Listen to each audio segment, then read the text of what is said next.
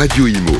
Le Zoom de l'info, interview et décryptage de l'actualité immobilière. Frédéric Goupy de Bouillet, bonjour, vous êtes le président de l'ADI, donc l'association des directeurs euh, immobiliers. Alors, est-ce que vous pouvez présenter euh, justement à, nos auditeurs euh, l'ADI en, en, quelques phrases? C'est 400 adhérents. Hein. L'ADI, c'est en effet 400 adhérents. C'est une association représentative des utilisateurs de l'immobilier professionnel. On, a 280 entreprises représentées dans l'ADI, essentiellement du CAC 40, des USBF 120, mais aussi on a 10% de collectivités qui euh, sont parmi nos adhérents. Alors, il y a eu une conférence de presse ce matin, vous l'avez expliqué, vous pouvez euh, peut-être nous réexpliquer pourquoi il y a donc 280 entreprises alors qu'il y a 400 adhérents, il y a plusieurs directeurs euh, immobiliers dans une entreprise?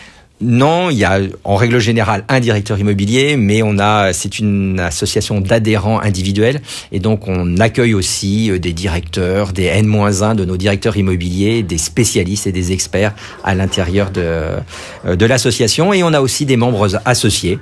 Euh, du monde de l'immobilier aussi, qui, qui, qui, sont à l'intérieur de l'ADI.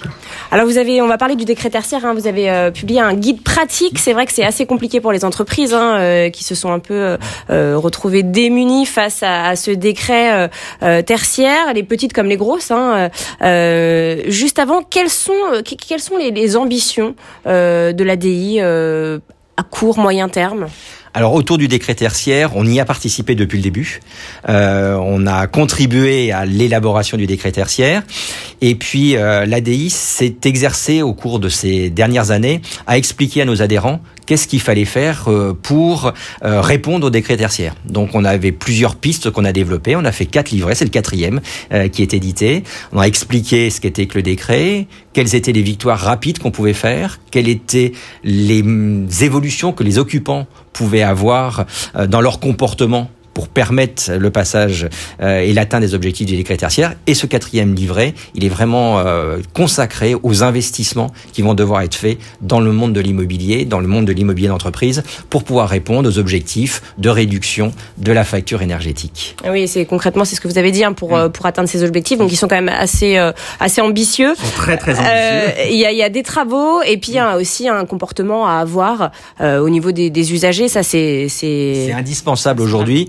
Euh, on l'estime entre plus de 40% le poids des usages dans un bâtiment pour réduire la facture énergétique. Et pour atteindre les objectifs importants de 40% euh, de réduction de la facture énergétique en 2030, il faudra faire des investissements. Et ces investissements, ça s'encadre, c'est une méthodologie à respecter.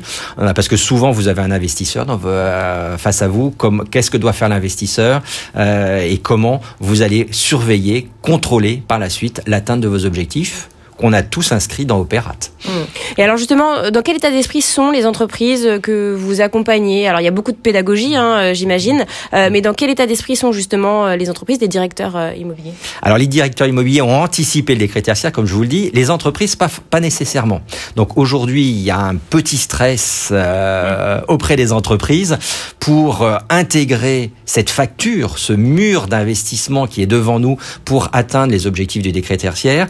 Comment les inscrire dans les plans de financement, dans les plans d'investissement des entreprises. C'est toute la, pédagogie, vous avez utilisé le très bon terme, la pédagogie que doivent avoir les directeurs immobiliers pour expliquer à leurs directeurs généraux euh, comment on va, pouvoir financer, on va pouvoir échelonner cet investissement qui va être très lourd, puisque euh, voilà, le, le, secrétaire général à la planification écologique a évalué à peu près 15 milliards euh, annuels la facture énergétique pour les entreprises. Pour toutes les entreprises. Hein. Pour toutes les entreprises, j'entends bien.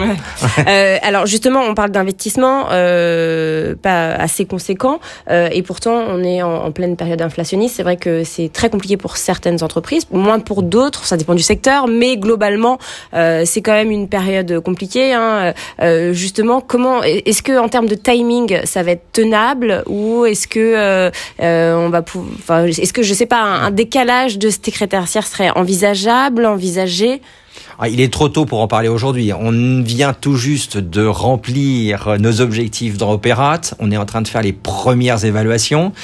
Oui, ça va être lourd, ça va être important. Euh, je ne pense pas qu'on en est aujourd'hui à décréter ce qu'il va faut déjà le décaler. C'est bon, 7 ans, 7 ans, c'est long et court. Oui. C'est long et court. Une entreprise, c'est assez, c'est assez court. C'est assez court pour une entreprise, surtout que là, des, ce sont des plans de financement.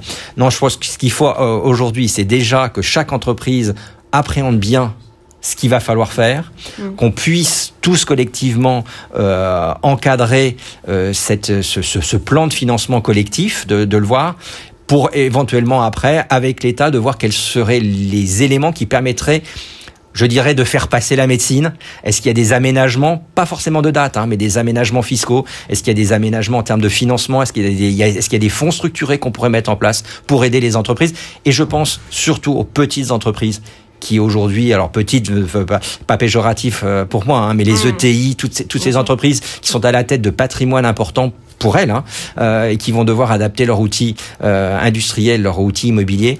Comment les aider à, passer ça, pas forcément avec des aides. Hein, mais avec des aménagements fiscaux, avec euh, des, euh, des, des, des fonds structurés, euh, ça sera peut-être nécessaire. Est-ce que du coup, ce décret tertiaire avec justement la plateforme Opérate hein, Mm. dont vous parliez, euh, a poussé les entreprises à, à- à peut-être changer de mode de fonctionnement bah, Déjà à se digitaliser, hein, parce que euh, il a fallu chiffrer. C'est vrai que c'est pas évident de rentrer toute cette data dans cette plateforme.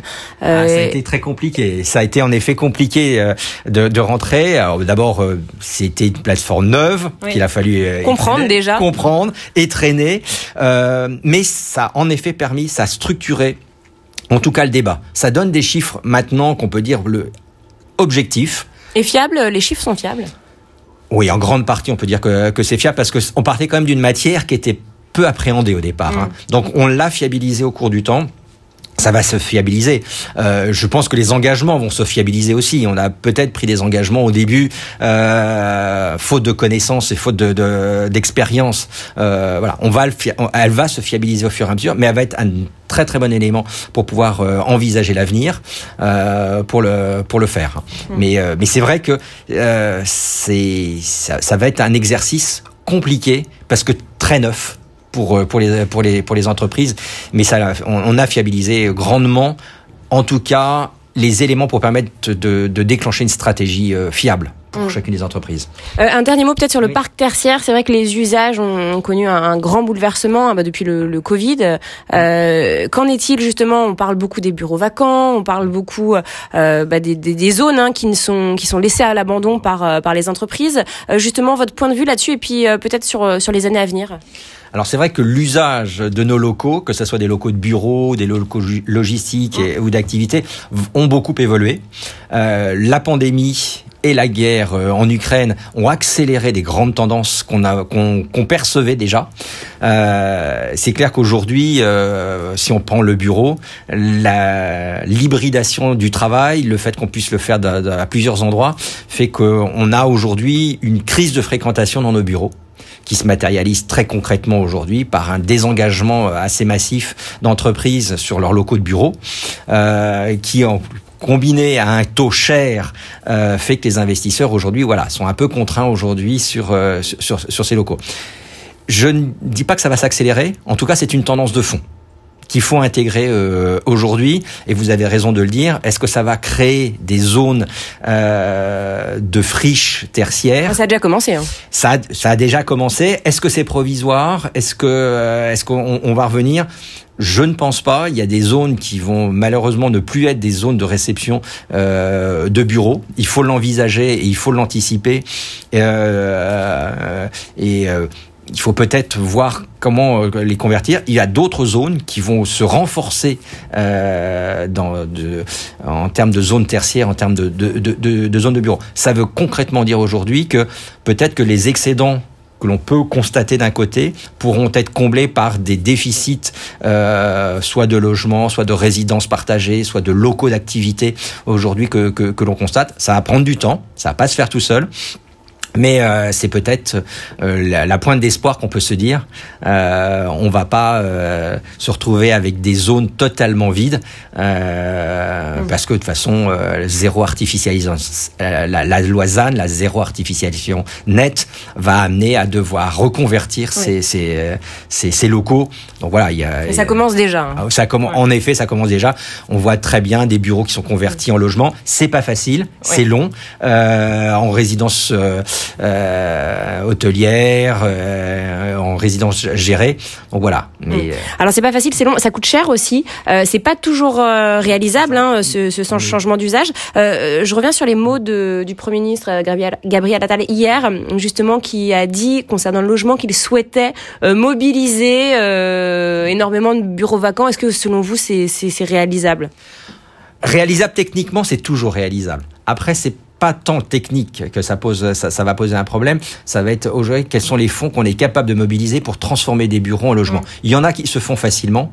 Il y en a qui se font facilement, mais il y en a, c'est pas, vous n'avez pas la même trame, vous n'avez pas les mêmes euh, arrivées d'eau, vous n'avez mm. pas les mêmes euh, euh, hauteurs sous plafond, vous n'avez pas les, ainsi de suite. Donc ça, ça c'est compliqué. Je pense que Gabriel Attal, en tant que politique, peut résorber les problèmes politiques que ça, que ça occasionne aussi, parce qu'il y a certains euh, acteurs politiques qui ne veulent pas transformer des bureaux euh, en logements sur leur territoire. Mmh. Donc ça, on peut, voilà, politiquement, ça peut. C'est ce que constatent les maires. Hein. C'est vrai que de, c'est nouveau depuis quelques années. Les habitants veulent de moins en moins de, de, logements. Ils préfèrent maintenant les entreprises. Exactement. Bon, comme quoi, hein, peut-être ça, évolue.